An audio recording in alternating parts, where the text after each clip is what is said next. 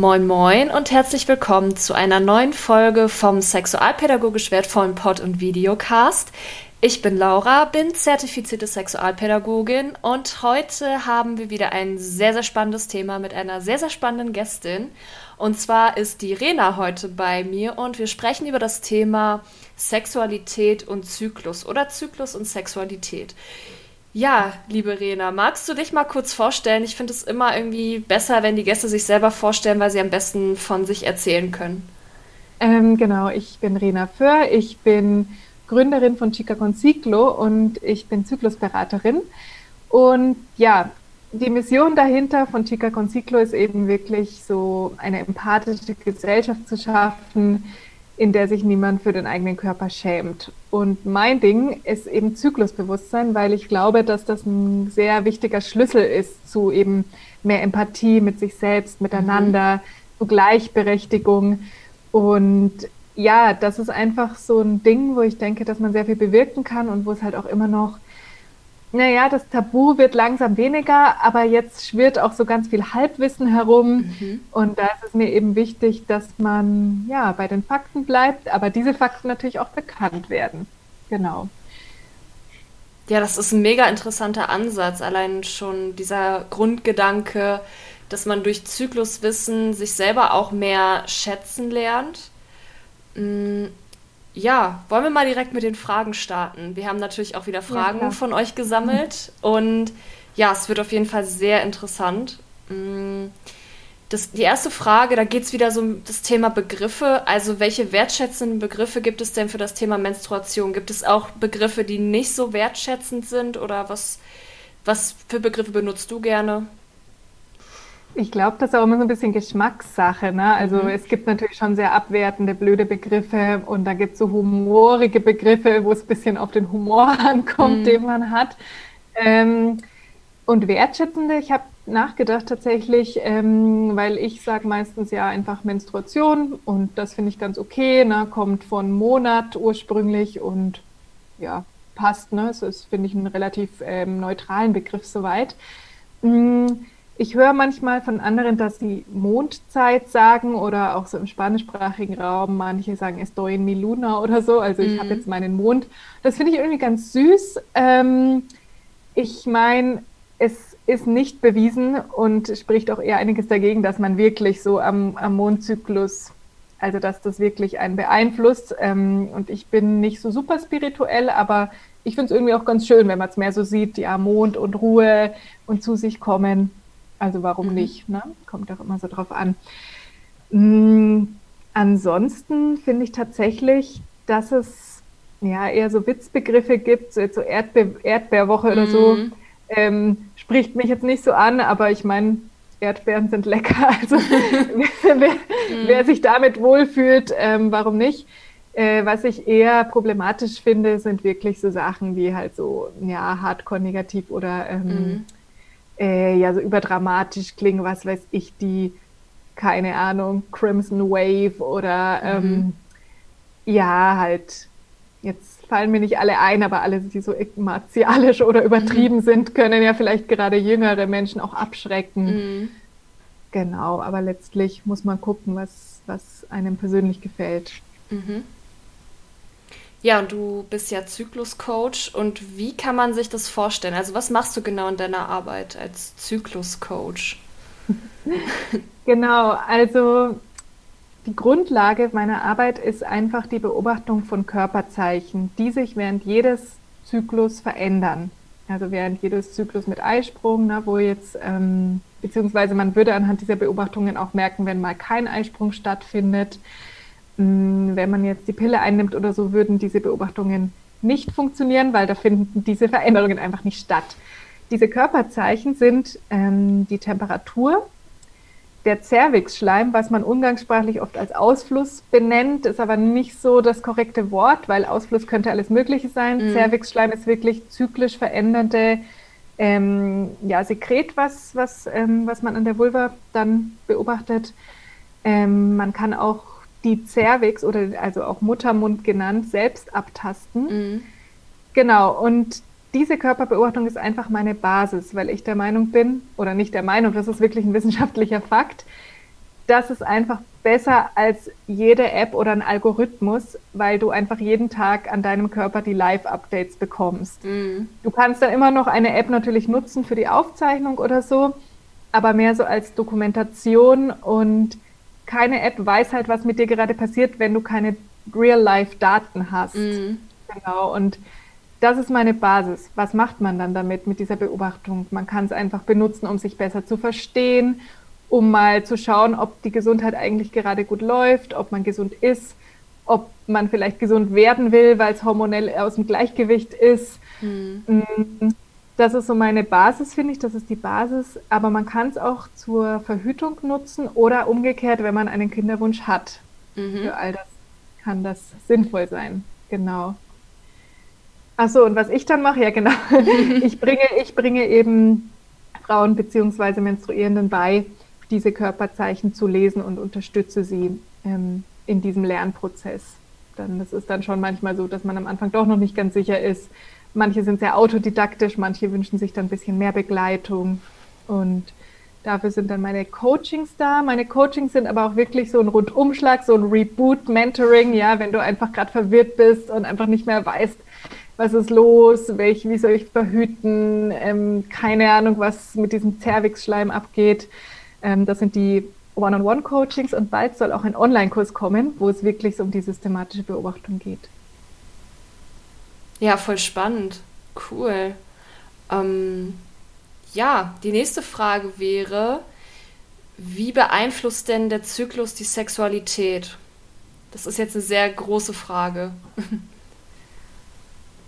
Ja, aber ich denke, wir können einiges Interessantes dazu sagen und auch da kann man wieder das mhm. Verständnis für sich selbst und für PartnerInnen erhöhen, was ja auch super bereichernd ist. Man kann es natürlich nicht komplett standardisieren, Menschen sind unterschiedlich, aber was ja passiert in einem natürlichen Zyklus ist, dass unsere Hormone schwanken. Und ähm, da gibt es vor allem Östrogen und Progesteron. Östrogen ist in der ersten Zyklusphase, also steigend, wenn die Menstruation beginnt und damit ein neuer Zyklus, sind alle Hormone ziemlich niedrig. Dann steigt Östrogen langsam, ähm, hat so einen Höhepunkt kurz vom Eisprung und nach dem Eisprung steigt dann Progesteron und Östrogen fällt wieder. Und Progesteron macht uns in der Tenz so ein bisschen ruhiger, gemütlicher, aber nicht so mega lustvoll. Also auch das individuell, ne? aber es ist in der Tendenz. Und Östrogen, äh, ja, macht viel Lust bei einigen und deswegen haben halt viele so, ja, nahe des Eisprungs viel Lust vielleicht, sind danach in Richtung Menstruation ein bisschen gemütlicher. Ähm, die Feuchtigkeit, ja, wie, wie leicht man feucht wird, das verändert sich auch ähm, demzufolge. Und ja, das hängt dann natürlich vielleicht auch wieder damit zusammen, wie es so läuft. Und das finde ich auch ganz interessant, dass man zum Beispiel sich nicht einfach wundert, boah, ich werde ich werd heute gar nicht feucht oder ganz wenig, und der Partner denkt, ja, heute gefällt es ihr nicht oder so, ähm, sondern dass man halt auch einfach weiß, aha, okay, das sind auch zyklische Faktoren, einfach Dinge meines Körpers dahinter und dann kann ich entscheiden, wie ich damit umgehe. Nehme ich an einem Tag mehr Gleitgel oder habe ich Lust oder nicht? Ja, genau. Ja, das ist voll gut. Hm. Vielleicht gerade noch mal zum Thema Lust. Warum haben viele Menstru menstruierende Personen während der Menstruation eigentlich mehr Lust auf Sex oder generell? Ich fand es ganz lustig, die, oder was heißt interessant, die Frage, weil mhm. mir es nicht so ganz so geht und weil ich es auch nicht so oft höre, aber ich habe es schon gehört. Ich mhm. weiß nicht, wie du das siehst. Kommt das oft aus deiner Community oder kennst du das selbst? Es, ja, äh, ich kenne das halt selbst und es ist unterschiedlich. Manche sagen, ich habe dann tatsächlich mehr Lust als sonst oder besonders viel. Andere sagen aber wiederum, ich habe dann gar keine Lust, weil aufgrund der Schmerzen, weil ja eine Menstruation auch schmerzhaft sein kann. Und das ist halt sehr unterschiedlich. Also es gibt halt beides. Aber ich frage mich, wie es kommt oder wie es sein kann, dass ähm, viele oder manche halt während der Menstruation mehr Lust haben. Ja, also es, es gibt schon ein paar Anhaltspunkte mm, und verschiedene Theorien. Also wenn wir nochmal kurz bei dem Hormonthema bleiben. Mhm. Ich habe ja schon gesagt, ne, generell sind alle Hormone ziemlich niedrig zu Beginn der Menstruation. Äh, was natürlich auch heißt, dass das Progesteron, das kurz vorher noch sehr hoch war, jetzt auch wieder radikal abfällt. Mhm. Wenn du jetzt vielleicht eine Person bist, die sich beim Progesteron wirklich ja, sehr gemütlich oder eher nicht so sexuell interessiert fühlt und dann sinkt das ab, vielleicht dann einfach im Vergleich zu diesem mhm. hohen Progesteron, wenn es abfällt, könnte schon sein, dass da dann mehr Lust vorhanden ist, auch wenn dann Östrogen am Anfang noch nicht super hoch ist oder so. Mhm. Mm, manche, keine Ahnung, fühlen sich auch einfach entspannter, weil eine Schwangerschaft unwahrscheinlich ist. Wenn man es sicher vermeiden will, muss man mhm. dann noch ein paar andere Sachen natürlich beachten, aber kann auch ein Grund sein, vielleicht einfach, dass man sich vielleicht entspannt in der Hinsicht fühlt. Es gleitet vielleicht besser, ja. Mhm. Also auch das habe ich sogar, habe ich von Männern und, und Frauen mhm. ähm, gehört, dass sie das als positiv empfinden. Also ja, oder vielleicht auch, ne, wenn man PMS wirklich so prämenstruelle Symptome eben vor der Menstruation hat, dann ist ja manchmal die Menstruation auch so ein Release, wenn es dann mm. losgeht und man, boah, jetzt ist irgendwie, jetzt fließt und jetzt ist dieses komische PMS-Anspannung vorbei. Hm, ich glaube, das ist, was bei mir manchmal so ist. Also die Menstruation ist nicht so mein Lusthöhepunkt, mm. aber doch, ich fühle mich dann manchmal wieder ein bisschen ja, entspannter und habe mehr Lust als zwei Tage vor der Periode zum Beispiel. Ja. Und dann, ich versuche gerade einen Übergang zur nächsten Frage herzustellen. Ne? Wenn, wenn dann die menstruierende Person mehr Lust hat, kommen wir auch schon zum Thema Periodensex. Und das ist ja teilweise auch so ein Tabuthema, weil viele PartnerInnen, natürlich nicht alle, ne, wir wollen ja auch nicht pauschalisieren, aber es gibt ja schon viele PartnerInnen, die sagen, ich möchte keinen Sex während der Periode haben. Ja, ähm, hast du dich da schon mal mit beschäftigt? Hast du da irgendwelche ähm, Erfahrungswerte oder was sind das für Themen, die da irgendwie aufkommen. Warum ist das so und ja. Voll, also ich tatsächlich meine eigene Erfahrung, ich bin damit irgendwie mal offen umgegangen und auch in meiner, keine Ahnung, seit der Schulzeit, Jugendliebe so, war es irgendwie für die PartnerInnen äh, auch kein Problem. Aber ja, also, also ich glaube, da spielen wieder viele Sachen rein. Ich glaube, oft ist einfach so eine Scheu vorhanden was macht man mit dem Blut und so weiter. Mhm. Und ich glaube, was da halt auch interessant ist, dass man halt erstmal sagt, Sex und irgendwie an Penis in Vagina denkt. Und mhm. eigentlich könnte Sex ja auch, müsste ja, können, müsste ja nicht unbedingt der Penis in der Vagina sein. Es mhm. gibt ja mhm. noch viele andere Arten, Sex zu haben. Ähm, das ist zum Beispiel auch schon eine Ausweichmöglichkeit oder was heißt Ausweichmöglichkeit? Eine Variante, ja, wenn man mhm. sagt, naja, also so mit diesem, ja, Penetration oder Penis in Vagina fühle ich mich da jetzt irgendwie noch nicht so wohl damit. Aber keine Ahnung, heute habe ich sowieso meine, meine Menstruationstasse drin mhm. und wir machen, massieren uns oder oral oder was, was man halt möchte. Und ähm, aber auch wenn man sagt, ja, man macht es eben quasi Penis in Vagina. Ich weiß nicht, ob dann die Scheu eben ist, mit dem Blut in Berührung zu bekommen mhm. oder dass manchmal vielleicht wenn die Menstruierende sich nicht so richtig weiß, wie sie damit denkt, vielleicht, dass die nicht menstruierende Person ein Problem damit hat und die nicht menstruierende Person denkt, ja, die will ich jetzt nicht bedrängen, mhm. kann ich mir vorstellen, dass vielleicht gerade bei jüngeren Menschen oder bei Menschen, die halt noch aus verschiedenen Gründen noch nicht so offen mit dem Thema kommunizieren, dass, dass das Bedenken sein könnten. Medizinisch spricht auf jeden Fall nichts dagegen. Mhm. Also von daher kann man das machen. Man kann auch sowas wie Soft-Tampons benutzen mhm. oder eine Menstrual Disc, ja, so eine Art Soft Cup. Ähm, mhm. Dann könnte man auch, ja, Menstruationssex haben, aber eben ohne, dass die Menstruation dabei auftaucht, weil man ja. eben in, äh, vor dem Muttermund die, die, das Blut schon auffängt. Das wäre auch noch eine Option. Mhm. Ja, voll interessant und auch mega gute Tipps, die du gegeben hast. Mm, die nächste Frage, die gestellt wurde, war, haben Menschen mit Penis eigentlich auch einen Zyklus? Das finde ich auch voll cool, ähm, weil tatsächlich mich das auch schon manchmal männliche Follower oder Follower ah. mit Penis gefragt haben. Mhm. Oder auch ein alter Freund mir mal geschrieben hat, ja, ich fand es voll cool, irgendwie, ich habe gerade eine Website auf Portugiesisch Google Übersetzer gemacht, weil es Freund aus Brasilien ist. Und dann meinte er, er hätte jetzt überlegt, ob er auch einen Zyklus hat, weil er auch manchmal Stimmungsschwankungen hat und einfach so dieses Bewusstsein zu entwickeln. Das mhm. kann für alle sinnvoll sein, egal ob sie jetzt selber einen Zyklus haben oder nicht. Mm, was die Wissenschaft dazu sagt, soweit mein Stand der Dinge ist, dass Männer haben jetzt oder ja mit männlichem Reproduktionssystem haben jetzt ähm, keinen Monatszyklus, soweit man weiß. Sie haben durchaus aber Tagesschwankungen, mhm. also so eher so im 24-Stunden-Rhythmus scheint auch so das Testosteron ein bisschen hoch und runter zu gehen. Das kann einen beeinflussen.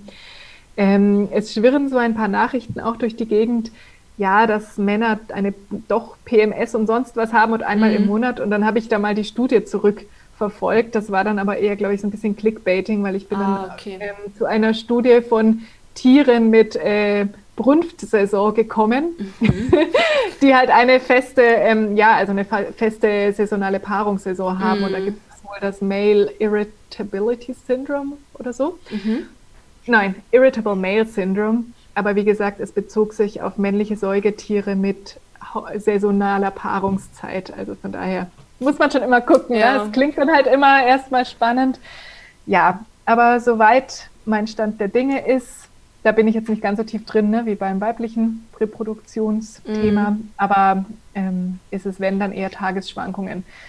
Und natürlich sowohl alle Geschlechter haben natürlich auch Faktoren, die unsere Stimmung beeinflussen, mm. die jetzt nichts mit, mit hormonellen Zyklen zu tun haben. Ne? Und ich glaube, wenn wir damit alle achtsamer umgehen, das ist, tut jeder Person gut. Mm. Da kommen wir auch noch später zu. Ich fand das jetzt auch sehr spannend mit den Tieren. Da ist mir auch gerade eingefallen, dass wir Menschen ja schon sehr im Vergleich zu vielen Tierarten ja schon sehr oft die Möglichkeit haben, schwanger zu werden. Oder nicht? Mhm. Ja, stimmt, ja. Ja.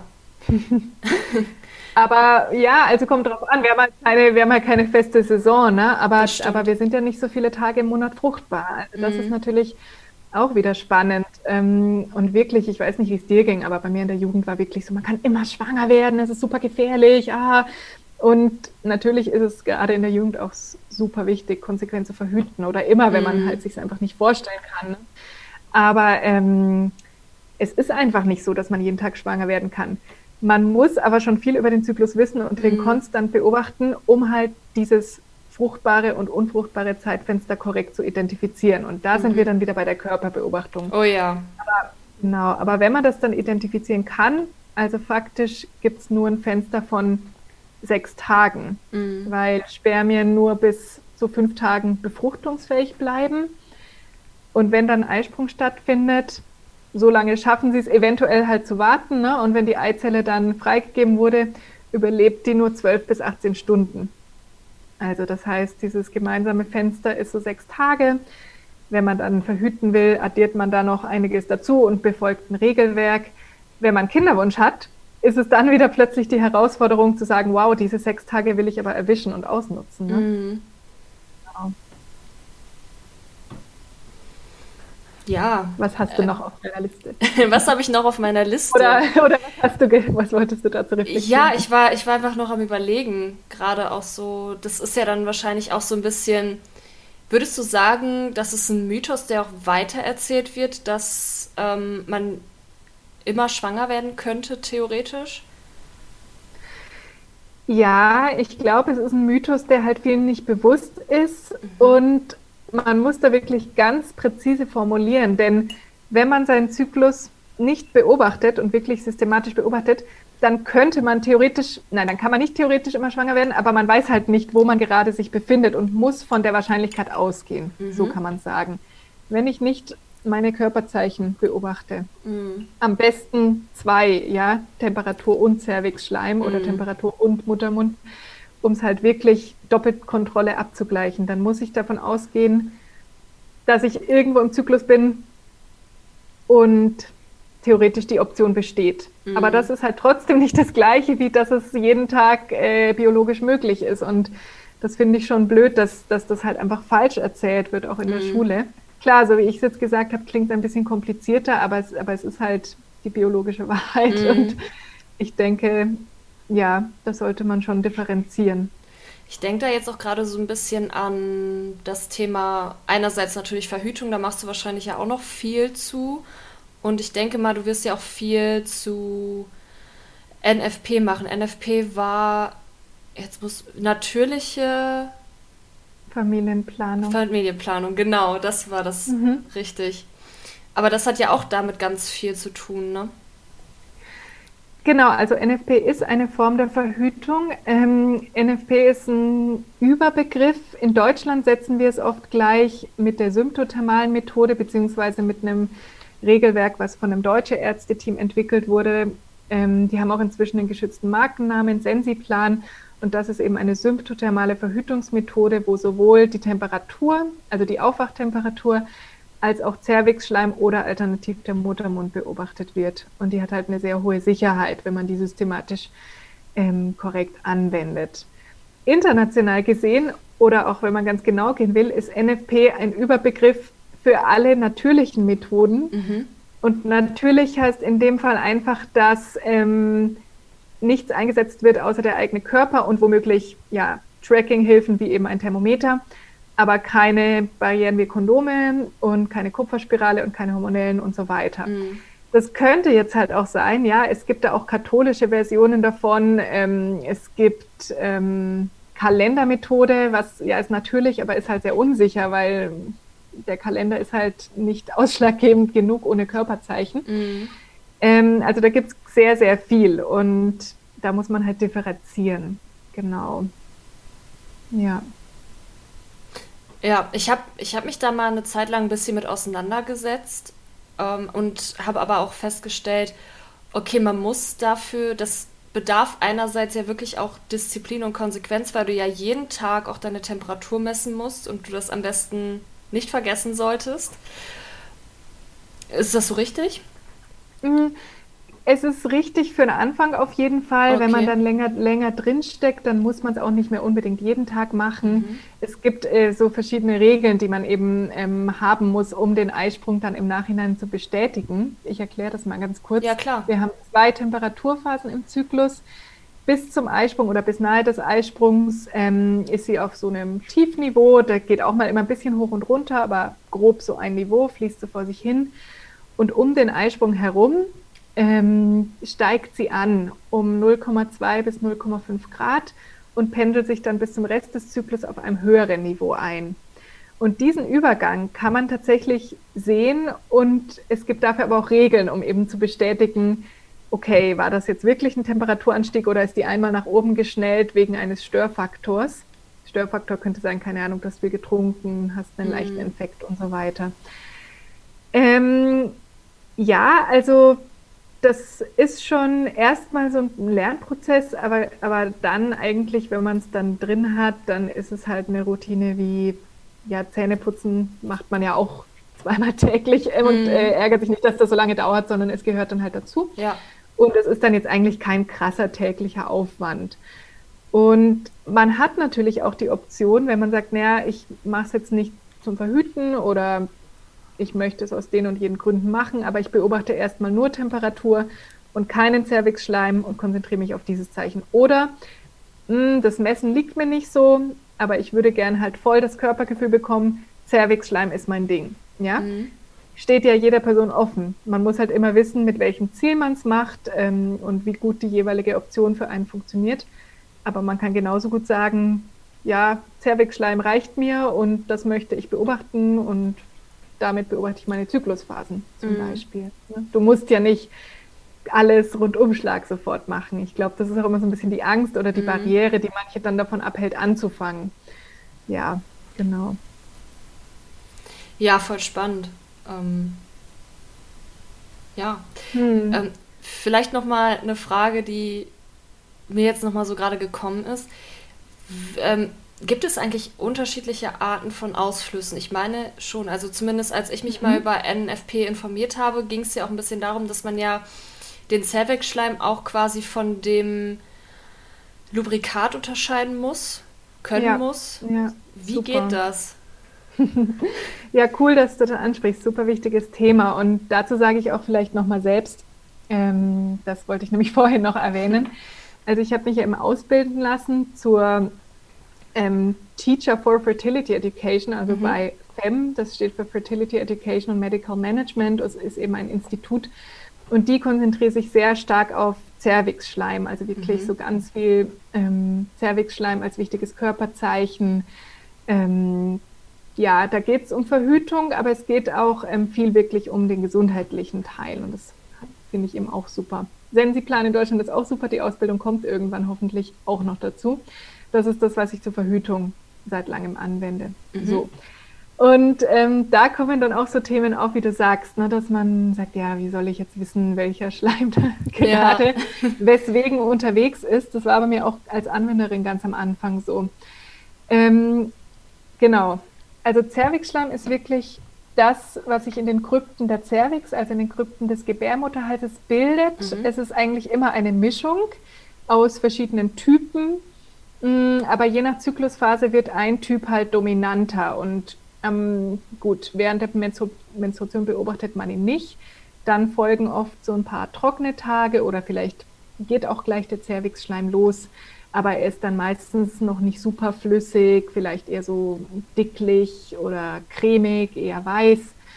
Und er wird dann hin zum Eisprung meist immer flüssiger, dehnbar, klar und entwickelt sich dann wieder zurück nach dem Eisprung oder nahe des Eisprungs. Das ist immer so ein Zeitraum von wenigen Tagen, wo viel passiert. Und das ist eben diese zyklische Veränderung. Und der Erregungsschleim, der wird direkt in den Scheidenwänden produziert mhm. und tritt halt ja bei einer Art von Stimulation auf oder ja, manchmal auch, weil man über was nachdenkt oder kann auch verschiedene Ursachen haben. Und der, dieser Erregungsschleim ist halt dem hochfruchtbaren Zervixschleim ähnlich vom Aussehen her. Mhm. Man kann es trotzdem unterscheiden. Also der Erregungsschleim ist so ein bisschen, der hat irgendwie nicht so eine starke Konsistenz, mhm. so stark wie so ein Zervixschleim.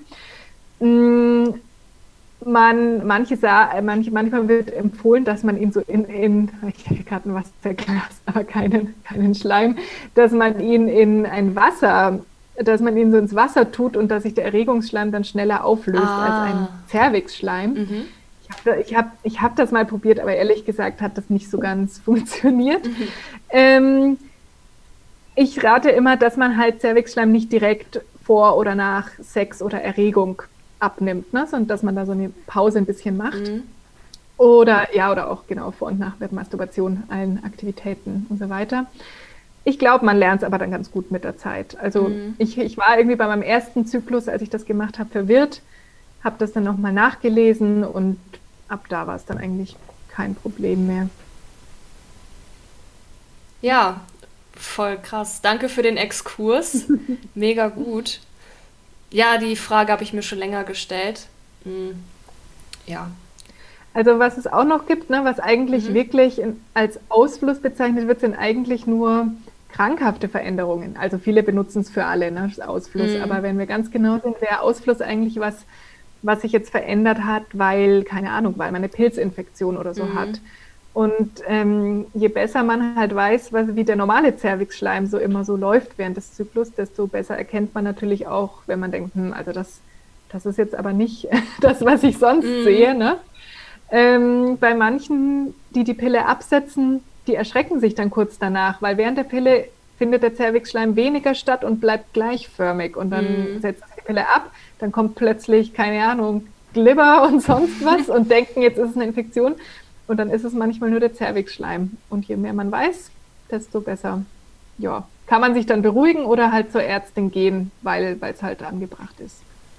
Genau. Okay, du hast halt so gesagt, Ausfluss bezeichnen manche Leute dann eben als der Ausfluss, der quasi dann erscheint, wenn etwas mit dem Körper nicht in Ordnung ist.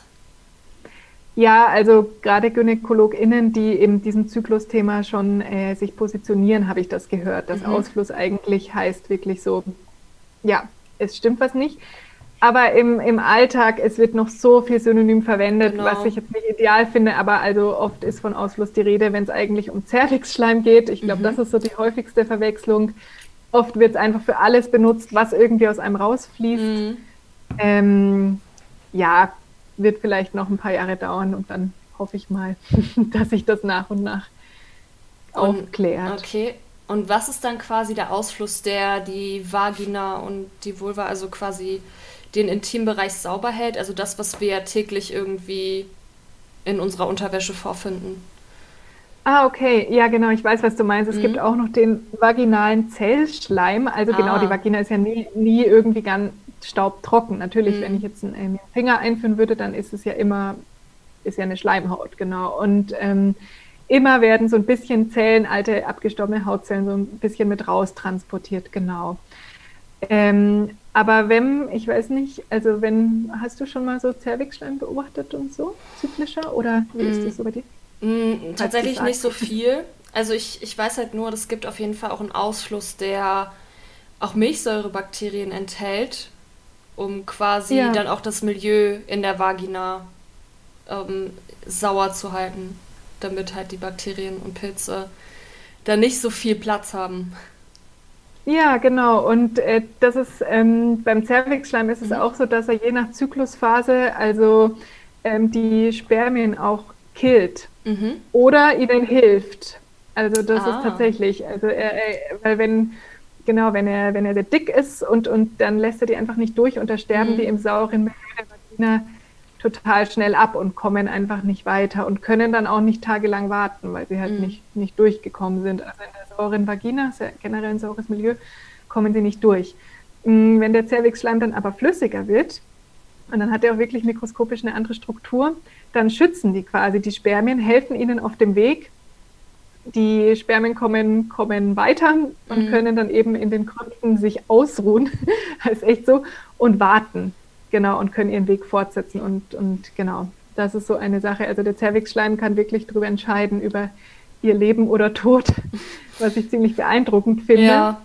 Und was hatten wir jetzt noch gesagt? Genau, also man hat immer so ein minimal, ne? also die Scheide ist natürlich nie ganz trocken. Mhm. Und das, was man in der Unterhose findet, kann sowohl ja einfach dieser vaginale Zellschleim sein, es kann aber auch oft Zervixschleim dabei sein. Mhm. Ähm, allerdings, um den Zervixschleim kennenzulernen, ist halt besser, wenn man sich mit der Finger über, über den Scheideneingang streicht, von vorne nach hinten, mhm. weil in der Unterhose wäre es dann zu ungenau, um das zu mhm. identifizieren.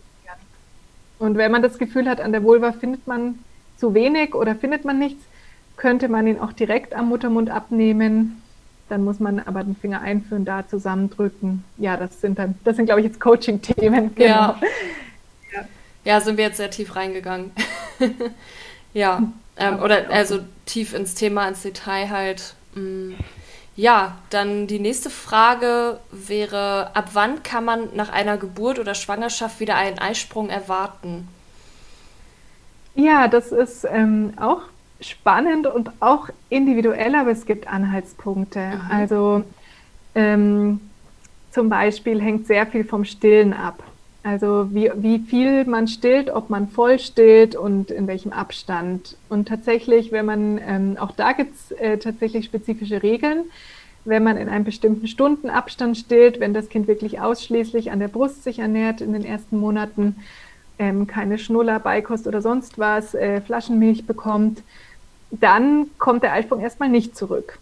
Also dann bleibt er aus. Genau. Und wenn man teilstillt, kann er schneller zurückkommen und wenn man gar nicht stillt, dann äh, taucht er tendenziell früher auf und kommt früher zurück. Mhm. Ähm, bei manchen sogar schon so nach sechs Wochen nach der Geburt, mm, aber bei anderen vielleicht auch erst nach Monaten. Also Stillen ist ein wichtiger, wichtiger Punkt und ja, individuelle Faktoren auch. Genau. Ja, cool. Ähm, du hattest ja auch am Anfang schon darüber gesprochen, dass es ja auch so ein bisschen um das Thema geht, Empathie haben, empathisch sein, ähm, sich gegenseitig zu unterstützen, dass dir das ja auch in deiner Arbeit sehr am Herzen liegt und dass das ja für dich auch so ein Ziel ist, das du erreichen möchtest. Was können denn PartnerInnen tun, wenn menstruierende Personen unter Beschwerden leiden, die sie halt während der Menstruation haben oder vielleicht auch bei PMS? Das finde ich auch eine coole Frage und tatsächlich, weil ich auch ein paar männliche Follower habe, die mich schon angeschrieben haben, so ja, mhm. ich, ich habe das auch mal gelesen von dir oder ich habe das meiner Freundin weitergeleitet oder so, was ich total cool finde. Ja. Ähm, und ich glaube, damit fängt es einfach an, halt offen füreinander zu sein, miteinander sprechen. Ähm, also ich erwarte das ehrlich gesagt auch von PartnerInnen. Ich meine, ich interessiere mich ja auch dafür, dass es meinem Partner gut geht und merke, wenn der Stimmungsschwankungen hat oder so. Und umgekehrt halt auch, ähm, was kann man machen? Also außer drüber reden. Hm, in, klar, klar, wenn gerade Beschwerden anstehen, also ich bin super dankbar natürlich oder auf der einen Seite erwarte ich es, aber ich bin auch natürlich dankbar, wenn mein Partner halt nachts aufsteht und mir die Wärmflasche macht, weil ich halt mit Schmerzen aufwache. Ich liege jetzt nicht vor Schmerz am Boden, bei mir bewegt sich in so einem regulären Rahmen, aber ganz ehrlich, ist mir doch trotzdem lieber, wenn ich dann nicht aufstehen muss. Und er macht es halt für mich, das finde ich halt super. Hm, ich habe auch schon oft gegenteilige Beispiele gehört, dass der Partner sich noch ärgert, weil man nachts irgendwie aus dem Bett klettert und die Wärmflasche macht. Da denke ich mir, naja, also ganz ehrlich, wenn jetzt mein Partner mit Bauchweh aufwachen würde, würde ich ihm doch auch unterstützen. Mm. Egal, was, was jetzt der Grund für die Schmerzen ist. Ne? Genau, einfach Unterstützung bei den Schmerzen. Vielleicht, ja, man soll sich jetzt auch natürlich nicht mit der Menstruation dafür entschuldigen, dass man den Partner total scheiße anredet oder so. Ähm, denke ich, da soll man schon, also da achte ich manchmal auch ein bisschen. Ich merke das dann, dass ich meinen Mann dann manchmal anmaule und das unfair ist. Und dann sage ich auch, okay, es tut mir leid, es war unfair und nicht so, ja, ich bin, habe jetzt Menstruation, ich kann dir jetzt sagen, was ich will. Wäre mhm. auch nicht so nett. Aber umgekehrt weiß man vielleicht dann als Partner oder Partnerin, ähm, ja, okay, ähm, sie hat mich jetzt blöd angemault, ich sage ihr später nochmal, dass es nicht so nett war, mhm. aber mach jetzt nicht den ultra krassen Streit oder so. Ähm, und das sind jetzt wieder die negativen Sachen oder die Herausforderungen, aber natürlich kann man auch sagen, man geht mit den Phasen ein bisschen zusammen mit. Mhm. Ich habe einen Freund aus Schulzeiten, der mir erzählt hat, ja, seine Partnerin ist da total bewusst dafür und ändert auch wirklich ihre Aktivitäten immer so ein bisschen während der Zyklusphasen und das bringt irgendwie Dynamik in ihre Beziehung und das gefällt ihnen beiden. Ja, sowas kann natürlich auch passieren, ne? Mhm. Ja, vielleicht auch, letzter Punkt fällt mir noch ein, wir hatten ja das Thema Sexualität schon, mhm. ähm, dass man halt sich nicht einfach zurückgewiesen fühlt, weil vielleicht in einigen Tagen weniger Lust auf Sex da ist oder so. Mhm. Und auch da ein Bewusstsein für den Zyklus entwickelt und nicht denkt, ja, jetzt ist die Beziehung schon kaputt oder so. Mhm. Genau. Ja. Das ist sehr schön. Also, das sind auf jeden Fall sehr, ähm, sehr tolle Tipps, die du da gegeben hast. Auch gerade eben dieses empathisch sein und füreinander da zu sein. Und ja, ich finde, es hat auch so ein bisschen was damit zu tun, Oh, schwierig, aber so ein bisschen auch, dass man den Gegenüber auch irgendwo ernst nimmt. Ich weiß ja mhm. nicht, wie siehst du das jetzt auch so generell mit dem Ruf der Menstruation in der Gesellschaft? Hm, meinst du so Vorurteile oder Sprüche genau, oder so? Vorurteile, Sprüche. Mhm. Wie nimmst du das so wahr, generell? Ja, also ich glaube, ich bin natürlich schon so in so einer Bubble. Ich habe halt mhm. feministische FreundInnen und ähm, feministischen Papa und Brüder und keine Ahnung. Also ähm, da bin ich schon so in meiner Bubble und habe da jetzt länger nichts Blödes mehr gehört. Ich weiß aber von anderen Männern gerade, da habe ich auch mal so meine Freunde gefragt, mhm. dass sie es wiederum oft bei anderen Männern schon mal hören, dass man dann so irgendwie in der, was heißt ich, in der Büroküche, ähm, ja, die, die hat mich angemault, die, keine Ahnung, Gabi hat doch sicher ihre Tage oder ja, so mhm. Zeug. Und ähm, ja, das ist halt Quatsch. Also und im Laufe meines Lebens habe ich diesen Spruch natürlich auch ein paar Mal bekommen, weil ich mich über was geärgert habe und ich hatte einfach in mhm. keinem Fall davon wirklich meine Tage, sondern habe mich halt über eine Ungerechtigkeit geärgert. Also ähm, das ist natürlich, das ist einfach bescheuert und ähm, ja, ich denke, da ist es halt cool, wenn man sowas mitbekommt, dass man dann auch wirklich sagt, hey, das ist irgendwie nicht lustig oder ist nicht okay und ist auch einfach Unsinn. Mhm. Das wünsche ich mir irgendwie von allen.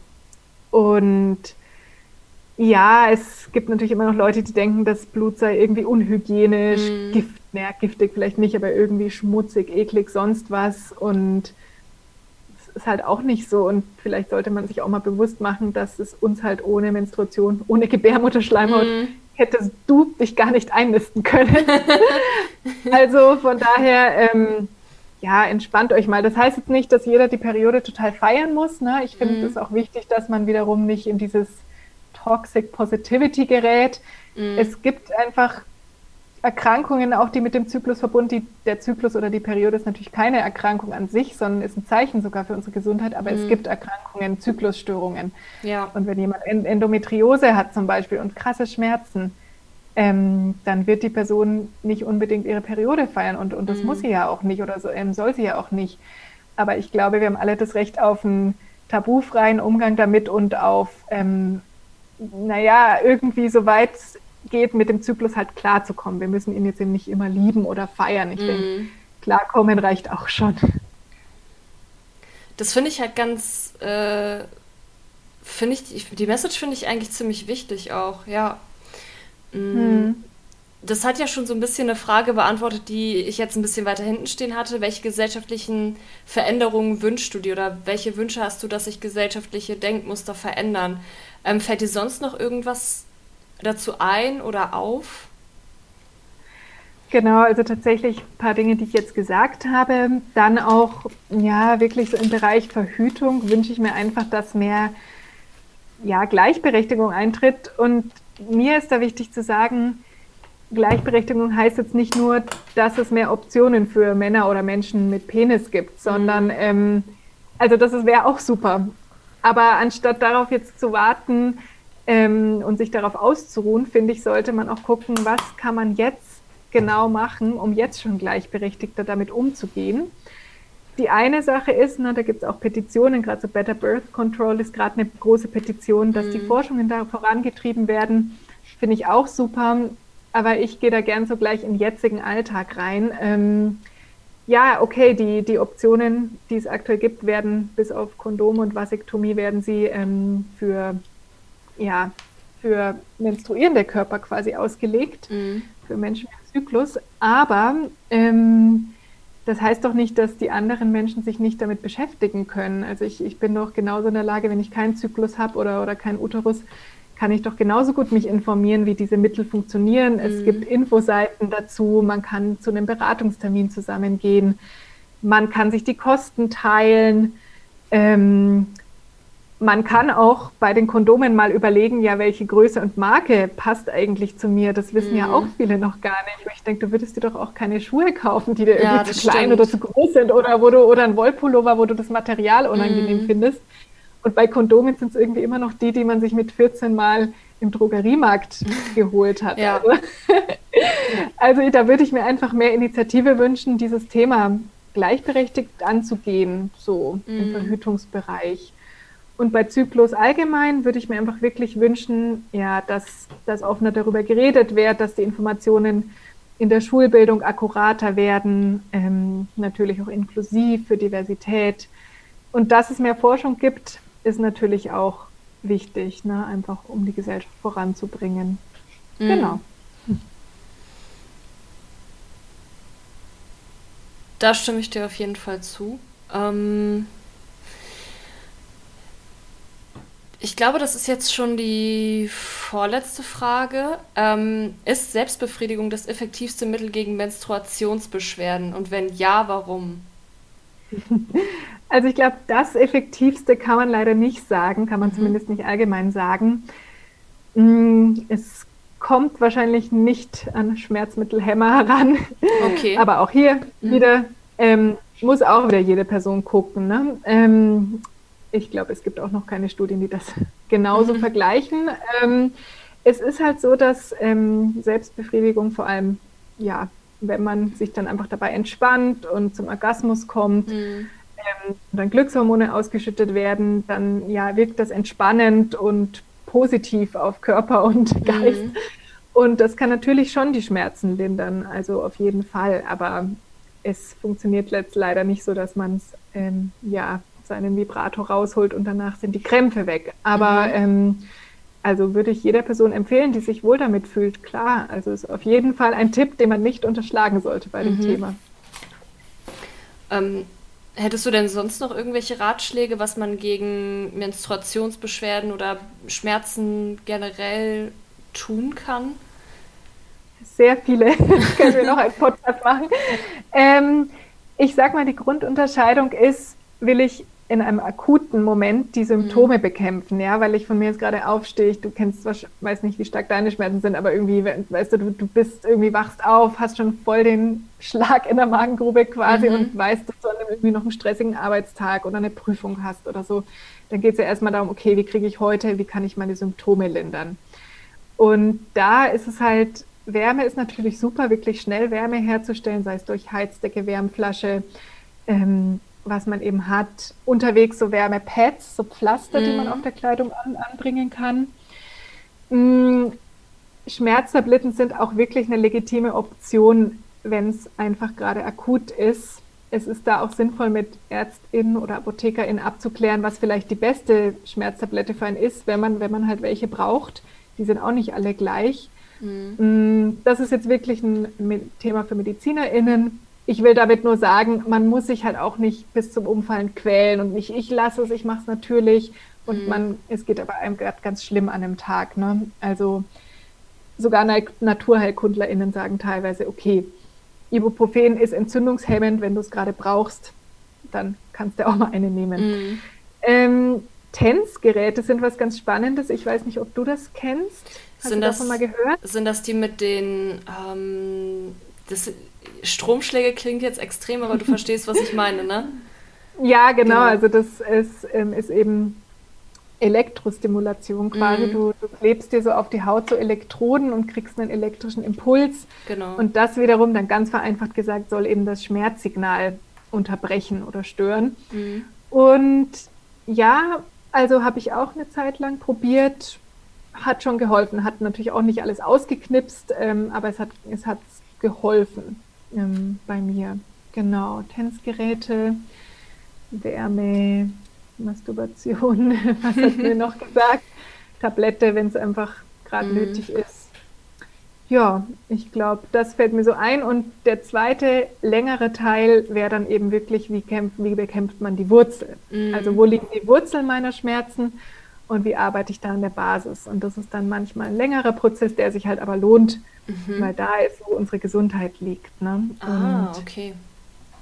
Also, weil genau, es ist, es, das eine ist, ich, ich mache die akuten Schmerzen weg und das andere, ich vermeide, dass sie überhaupt entstehen oder ich mhm. vermeide, dass sie in so starkem Maß entstehen.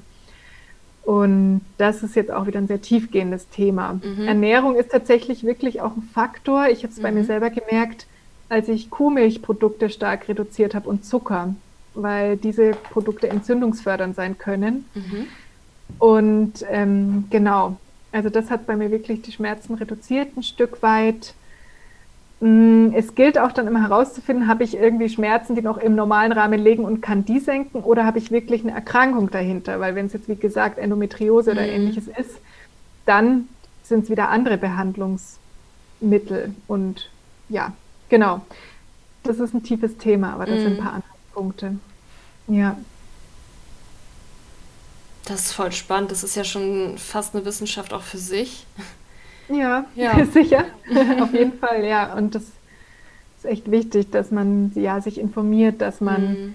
die richtigen Infos findet, dass man hoffentlich einen guten Arzt oder Ärztin findet, wo man sich wohlfühlt, weil also man kann tolle GynäkologInnen dazu haben, aber GynäkologInnen, es gibt ja viele Subdisziplinen, ja, und mhm. vielleicht operiert der eine super im Krankenhaus, aber ist jetzt nicht der Zyklusexperte für ja, für Periodenschmerzen. Und man hat auf jeden Fall verdient, da ja, Hilfe zu finden, aber mhm. es ist mhm. nicht immer so einfach. Genau. Ja, dann kommen wir schon zur letzten Frage. Mm, die stelle ich eigentlich immer allen meinen GästInnen. Gibt es noch etwas, was du unseren Zuhörenden mitgeben möchtest? Mhm. Viele Dinge sicher, aber wirklich so, vielleicht so ein bisschen mein Mantra. Also du musst mhm. jetzt deinen Zyklus nicht abfeiern, aber du hast ein Recht darauf, damit klarzukommen, so gut wie es geht. Wirklich, du, du, du musst nicht mit heftigsten Periodenschmerzen leben, sondern man sollte sich da Unterstützung suchen auf die eine oder andere Art. Der Zyklus kann was Positives sein, ähm, aber letztlich, ja, man muss ihn nicht feiern, sondern man hat das Recht damit einen Umgang mit ihm zu finden. Und genau, das ist, glaube ich, so das Hauptding. Mhm. Sehr schön.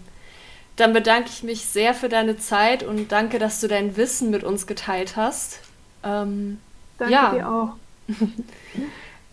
äh, ja, ich würde dann sagen, wir verabschieden uns und dann ähm, bis zur nächsten Folge. Tschüss. Danke, Laura. Ciao.